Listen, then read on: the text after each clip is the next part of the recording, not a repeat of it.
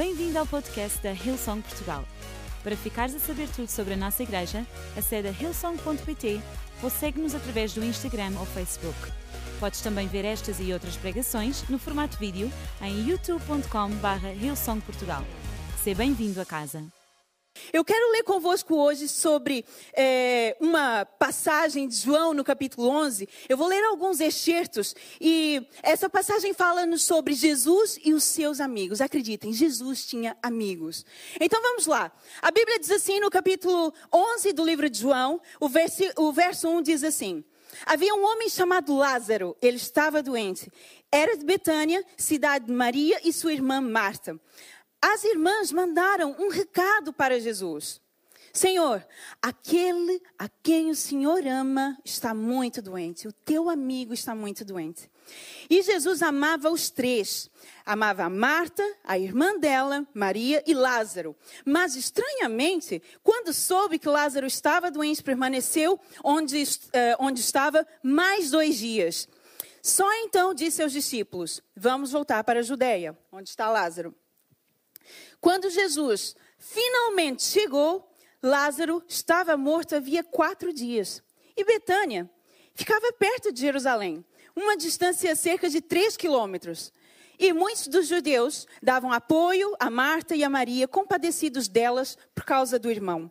Marta soube que Jesus estava a chegar e saiu ao encontro dele. Maria ficou em casa.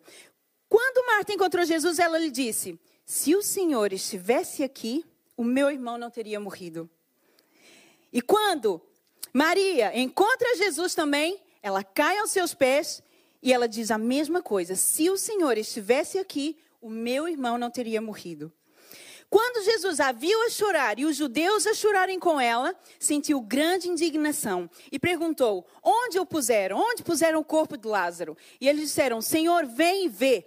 Naquele momento, Jesus chorou. Então ele bradou: Lázaro, vem para cá.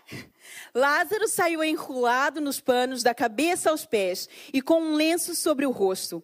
Jesus lhes ordenou: desamarrem-no para que possa ir. Queridos, esta passagem ela é extremamente interessante. João, quando escreveu essa passagem, ele queria dizer ao povo, ao dar a conhecer ao mundo que Jesus era o Cristo, o Filho de Deus, o próprio Deus. Então, nós vamos encontrar nessa passagem declarações fortes, declarações é, esplêndidas de Jesus acerca de nós e com significados fortes para nós. Mas hoje eu quero focar-me não no Jesus o Deus, mas no Jesus amigo. Vocês estão comigo mesmo assim? Eu vou falar sobre Jesus amigo e é como o título diz: nós vamos procurar um amigo e nós vamos encontrar Deus. Amém? Então, Pensem comigo, eu sei. Uh, talvez hoje tu estás à espera que eu fale da perspectiva de Lázaro. Por quê? Lázaro, ele é uma pessoa que precisa urgentemente de um, um amigo, um bom amigo. E pense bem, nas qualidades de Jesus, é o amigo ideal, com as características, com os recursos certos para a, para a dada circunstância, não é?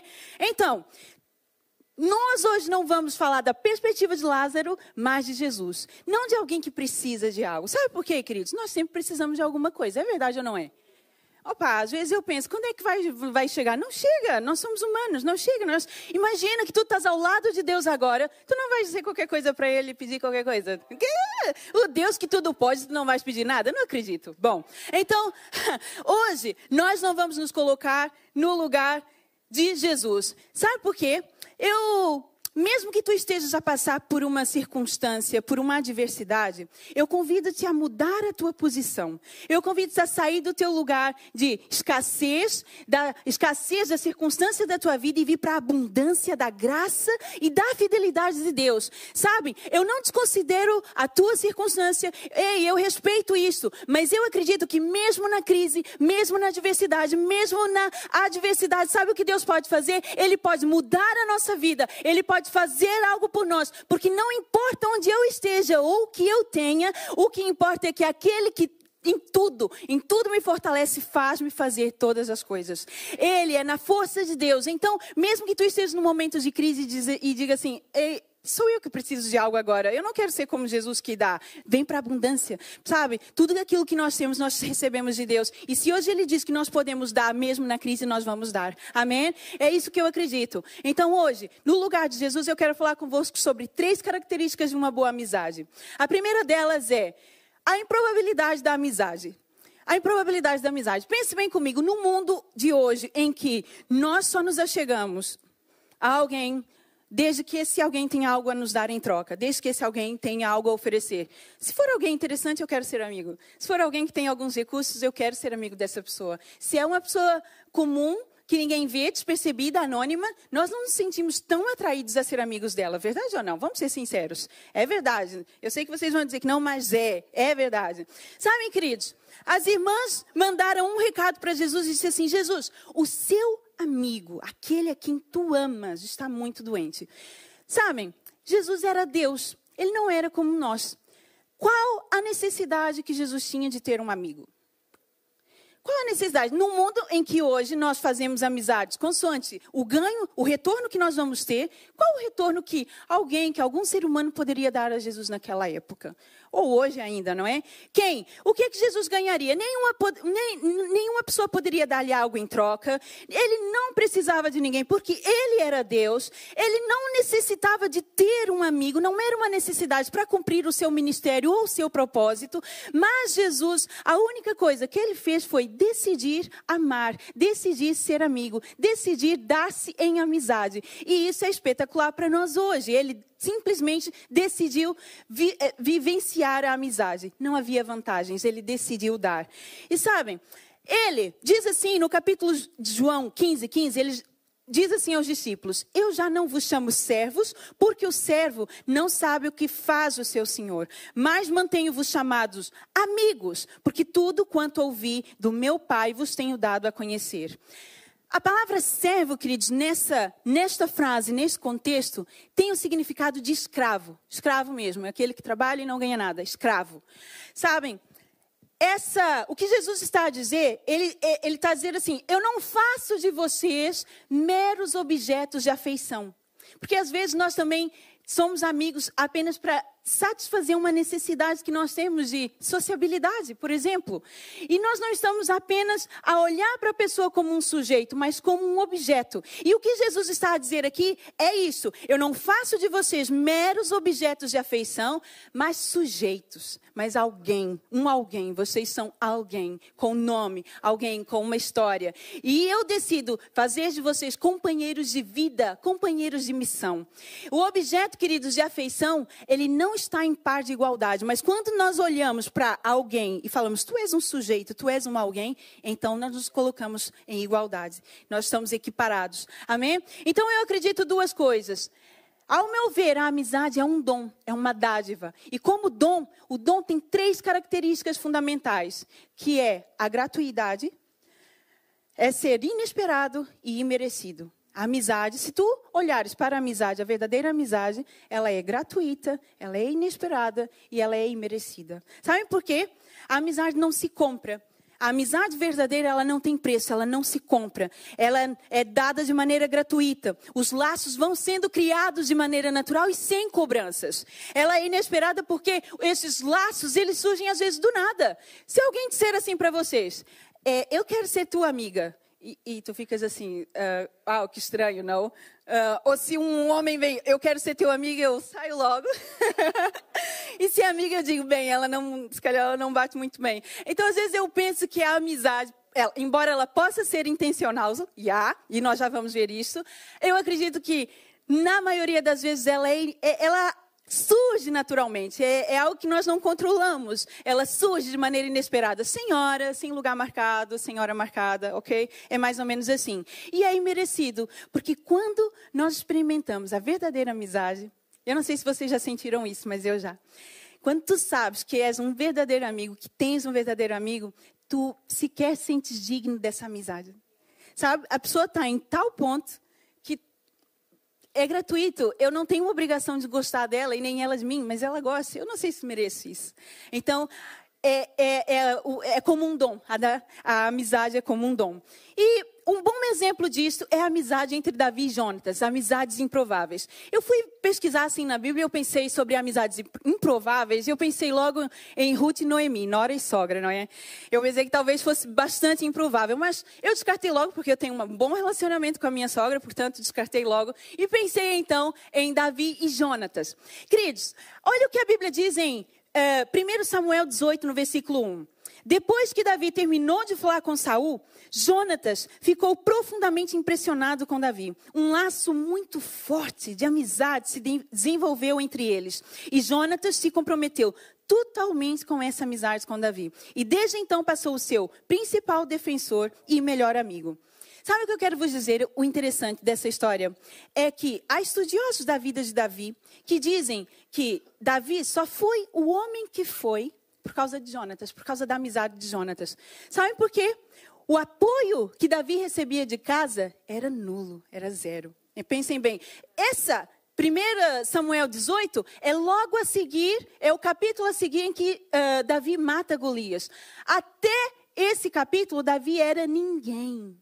Ninguém olhava para Davi, nem seus pais olhavam, ninguém olhava para Davi, Deus olhava para Davi. E Jonatas, quando viu aquilo, o amigo mais improvável, porque Jonatas, ele era o primogênito do, do rei Saul. Ele era o sucessor na linhagem, é ou não é? E ele decide, Jonatas, decide ser o amigo improvável. Ele decide ser amigo de Davi, assim como a Bíblia diz. A partir daquele momento, ele passou a ser o seu principal defensor e melhor amigo. Sabem, queridos, Davi, naquela altura, Jonas poderia olhar para ele e dizer assim: ele é o meu rival, porque ele é um herói de guerra e já foi ungido por Samuel a rei. Ele tem a bênção de Deus, ele tem a unção de Deus, e eu só tenho a linhagem, eu só tenho o direito. Mas o futuro rei será ele. E Jonatas decidiu apostar na improbabilidade dessa amizade e olhar para Davi como equiparado. O que deveria ser uma guerra de titãs, uma briga de rivais, torna-se numa amizade pura, numa amizade genuína, numa amizade que não há relação de poder, não há um que se sobrepõe ao outro, não há uso, não há abuso, não há interesses escusos por trás de verdadeira amizade. É uma relação entre iguais onde nós podemos ser autênticos. Não há hierarquia. Pense comigo. Eu, eu acredito que a amizade é o único lugar, é o único relacionamento em que não há hierarquia. Professor-aluno, hierarquia. Patrão-empregado, pai e filho, mãe e filho, pelo menos aí deveria haver. Um, hierarquia. Uh, marido e mulher, não deveria haver hierarquia, mas a mulherada insiste em mandar. então, então, há hierarquia aí também. Então, eu estou engraçado hoje, né? ok. Então, eu acredito que a amizade é o único relacionamento em que não há hierarquia. É gostar gratuitamente. Eu estou aqui porque gosto disso e eu nem sequer tenho muitas razões por isso. Às vezes há amigos que nós sabemos os defeitos que eles têm e nós decidimos aguentar o chato do meu amigo, o estranho do meu amigo. É gratuito, queridos, é inesperado, é imerecido. Amém? É essa amizade, é uma amizade, é esse o relacionamento, é de altruísmo. A Bíblia diz assim em João capítulo 15, versículo 13, são palavras de Jesus, ele diz assim: Ninguém tem maior amor do que esse, de dar a alguém a própria própria vida em favor dos seus amigos. Então, Jesus é a pessoa que, contra todas as improbabilidades, decidiu ser nossos amigos.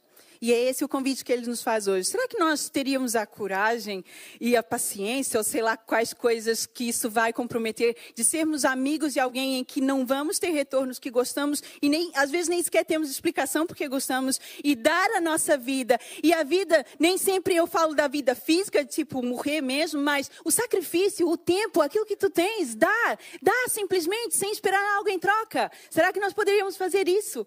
Bem, essa é a primeira característica da amizade de Jesus como amigo. A segunda é, ele é um amigo poderoso. Mas nós também podemos ser. E hoje eu vou excluir todas as possibilidades do Deus, do Jesus Deus, e trazer o Jesus amigo. Porque Jesus Deus é o Jesus que diz assim: o Lázaro morreu, e eu digo, deixa o Lázaro está doente. E ele diz, deixa Lázaro morrer. Porque eu depois posso fazer outras coisas. Né? Não falo desse Jesus, eu falo do Jesus amigo. E aquilo que nós podemos fazer também acerca de Jesus, olhando para Jesus. Queridos, há situações na vida que elas nos deixam com a sensação que nós estamos no fundo do poço. Tipo, não há amanhã, há uma repetição do hoje. Eu lembro-me do versículo que diz: O choro pode durar uma noite, mas a alegria vem pelo amanhecer. E parece que a noite é interminável, é uma noite eterna e não há perspectiva do futuro, não há perspectiva de luz, de claridade, de sol, de amanhecer. Não há amanhã, é só uma repetição do hoje. E às vezes é muito complicado. Sabe, quem nunca se sentiu assim diante de uma escassez financeira? Quem sabe? Só, só a pessoa sabe o que é não ter dinheiro para dar aquilo que os seus filhos precisam, de ter uma vida honrada e digna, sem dívidas. Só quem, quem nunca teve um diagnóstico de uma doença, ou sei lá, diante do sofrimento de um filho, diante da perda de alguém amado. Quem diante de um divórcio, de uma traição, de um abandono, ou até mesmo do pecado que podemos cometer. Deixa-nos sem perspectivas do futuro, sem horizontes do amanhã. Quem nunca passou por isso? Sabe, nessa hora, e é certíssimo o que eu vou dizer, nós precisamos da ajuda de Deus. Sim, nós precisamos de acreditar que Deus cuida de nós. Nós precisamos acreditar e confiar que o Espírito Santo, ele faz a obra que ele faz mesmo, ele consola-nos, ele cuida de nós, ele dá-nos esperança. Mas, queridos, eu quero vos dizer uma coisa. Eu acredito que alguém de carne e osso, que tu podes tocar, falar e ver, essa, essa pessoa, esse alguém, ele pode ser a manifestação, a materialização de Deus na tua vida. É muito bom nós termos a quem socorrer-nos, que é o Deus que tudo pode, o Espírito Santo que tudo faz, mas também ter um amigo que pode, é alguém para quem eu posso ir nesses momentos. Entendem? E quando, queridos, esses momentos chegam, sabe o que é que conta e o que é que faz o amigo ser poderoso? É a presença. Primeira coisa, presença. Presença é uma das coisas mais importantes que nós podemos dar ao nosso amigo, o nosso tempo. As irmãs dizem, as duas dizem a mesma coisa. Se tu estivesses aqui, se a tua presença, Jesus, se tu estivesse presente, o meu irmão não teria morrido. E quantas vezes nossos amigos, pessoas que nós gostamos, estão a passar por situações difíceis e às vezes a única coisa que elas precisam é da presença. É da presença e do seu tempo. Sabem? A presença é, é algo importante porque ela vai gerar conforto na pessoa. E o tempo é a sua maior dádiva, porque o tempo é a única coisa que tu recebes e tu não podes multiplicar. Dinheiro tu multiplicas, mas o tempo não. O tempo é uma porção da tua vida que quando tu dedicas a alguém, isso nunca mais vai voltar. É o tempo, é parte da tua vida que se foi. Então, a nossa presença e o nosso tempo são as melhores coisas que nós podemos dar aos nossos amigos. Vocês nunca estiveram diante de alguém que está ali a falar, a falar, a falar e tu, às vezes, estás a ouvir aquilo tu diz assim: Meu, eu também não sei. Hum, o que, que eu vou dizer a essa pessoa? Eu não tenho o que dizer a ela. Mas tu estás ali. A tua presença é mais importante que as respostas ou as soluções que tu tenhas para a vida dos outros. Amém?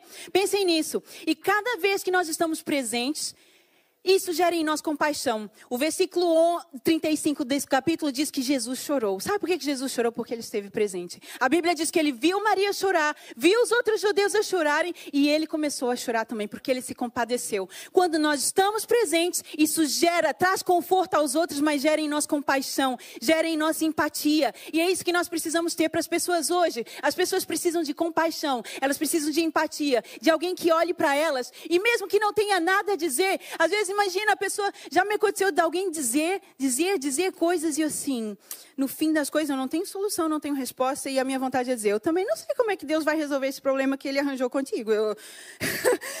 não temos respostas, mas nós estamos ali com a nossa presença e com o nosso tempo.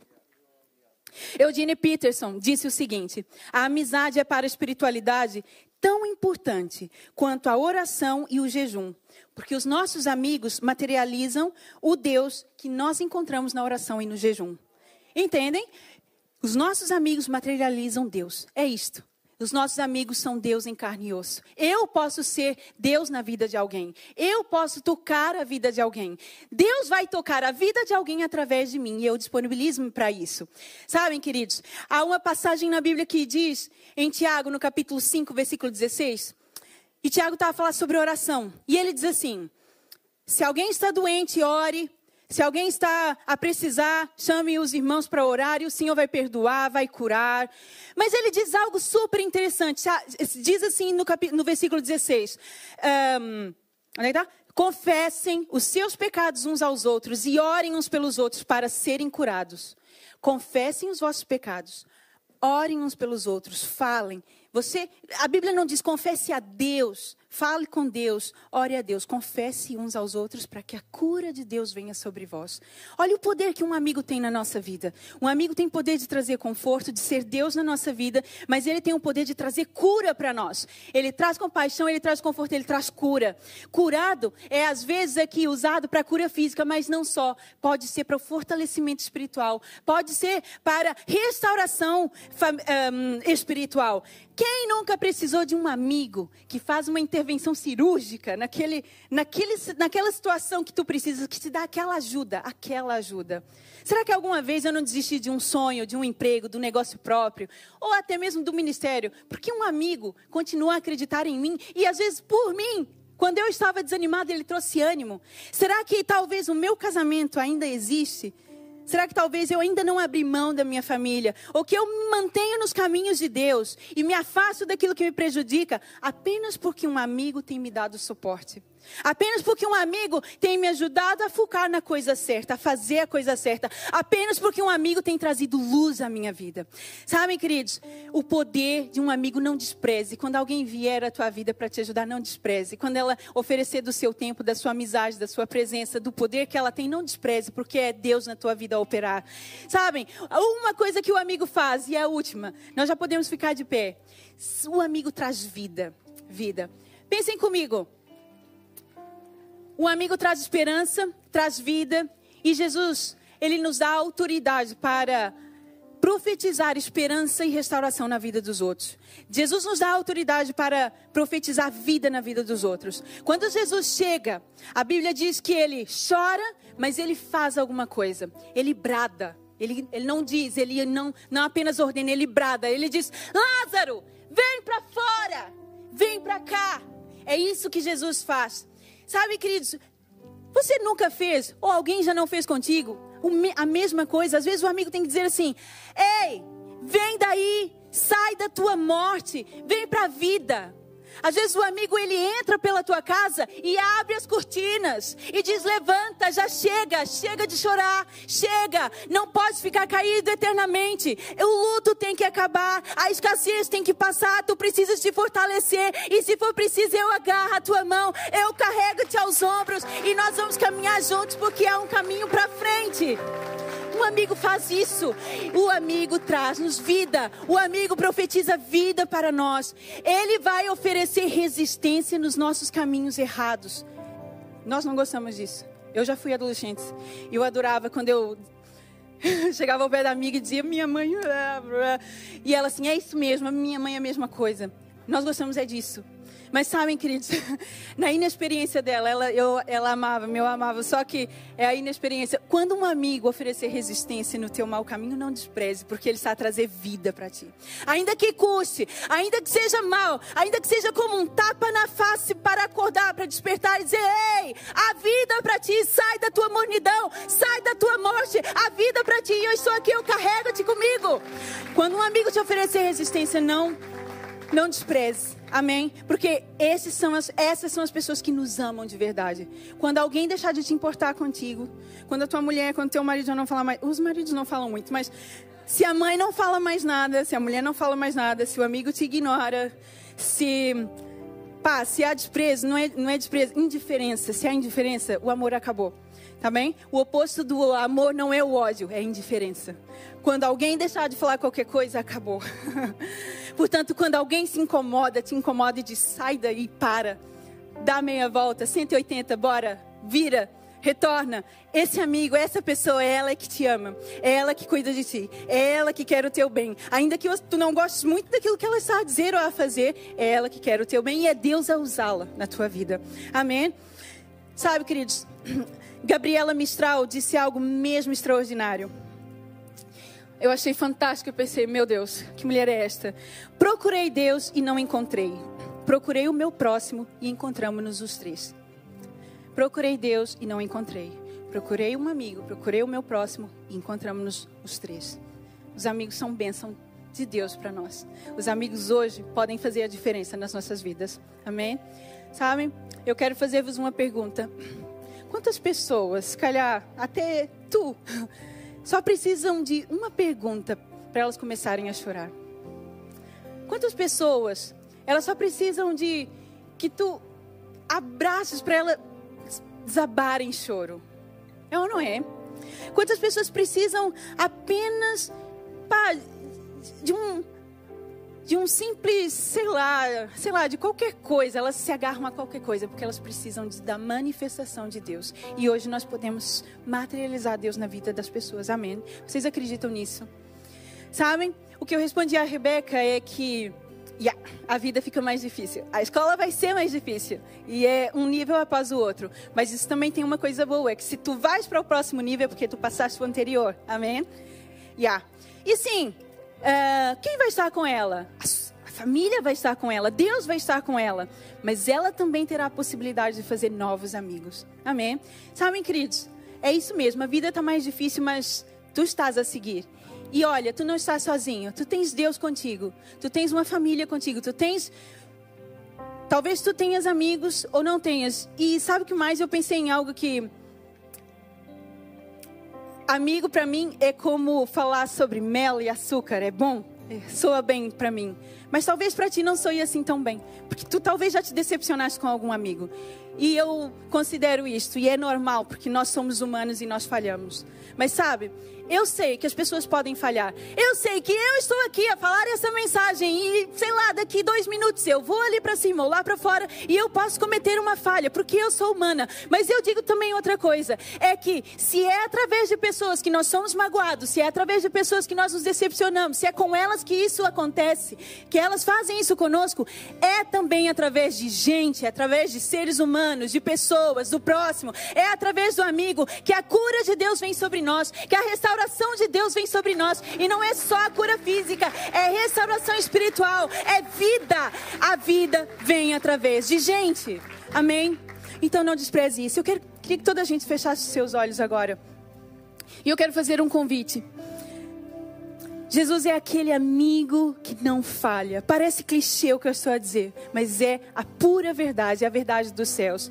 Jesus é o amigo que não falha. Jesus é o amigo, o primeiro amigo que nós temos, antes de qualquer coisa, antes de qualquer pessoa, antes de qualquer familiar, Ele é o primeiro amigo. E Ele está aqui nesta manhã. Hoje, Jesus, na improbabilidade da amizade, decidiu te amar.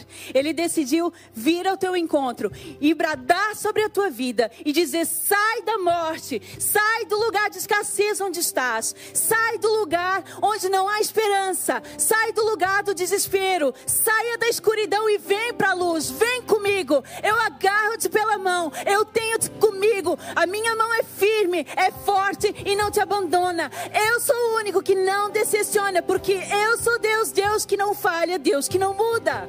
Esse é Jesus. E eu convido, se hoje tu queres esse Jesus na tua vida, se tu queres um relacionamento com Ele, aí onde estás, todos nós estamos com os nossos olhos fechados. Eu queria que tu levantasses a tua mão aí agora mesmo, só para que eu ore pela tua vida. Amém. Eu estou a ver a tua mão. Amém. Estou a ver do meu lado direito. Amém. Muitas mãos a serem levantadas.